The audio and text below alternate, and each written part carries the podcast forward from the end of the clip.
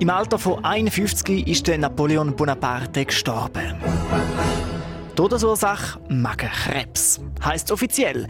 Aber Spekulationen um andere mögliche Todesursachen sind auch zum 200. Todestag vom französischen Kaiser noch im Raum. So sagt auch der französische Historiker Pierre Branda, wo ein Buch über den Napoleon geschrieben hat. Viele können sich nicht vorstellen, dass der Napoleon einfach so im Bett gestorben ist. Viele würden es besser finden, wenn er vergiftet worden wäre. Laut der Insel St. Helena, auf der der 1,57 Meter große Herrscher gestorben ist, ist der genaue Todeszeitpunkt der 5. Mai 1821 gewesen, am 11 vor 6 Uhr am Abend. Es soll Magenkrebs sein.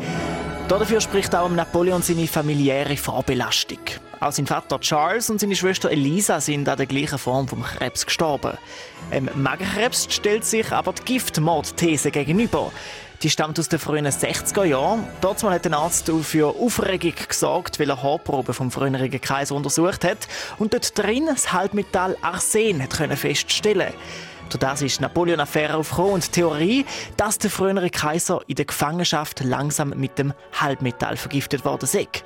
Das sind nur Verschwörungstheorien. Seit hingegen der Historiker und Napoleon-Experte Jean Vergiftung hat schon anfangs 1805 müssen angefangen haben, weil schon zu dem Zeitpunkt lässt sich Arsen in seinen Haaren nachweisen. Dort war Napoleon aber am Höhepunkt seiner Macht und hat sich erst zum Kaiser von Frankreich krönen lassen.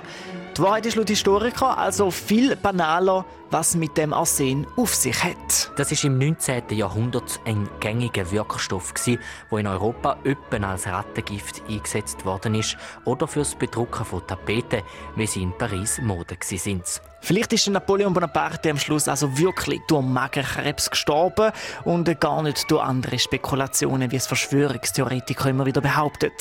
Gestorben ist er jedenfalls genau heute, vor 200 Jahren, am 5. Mai 1821.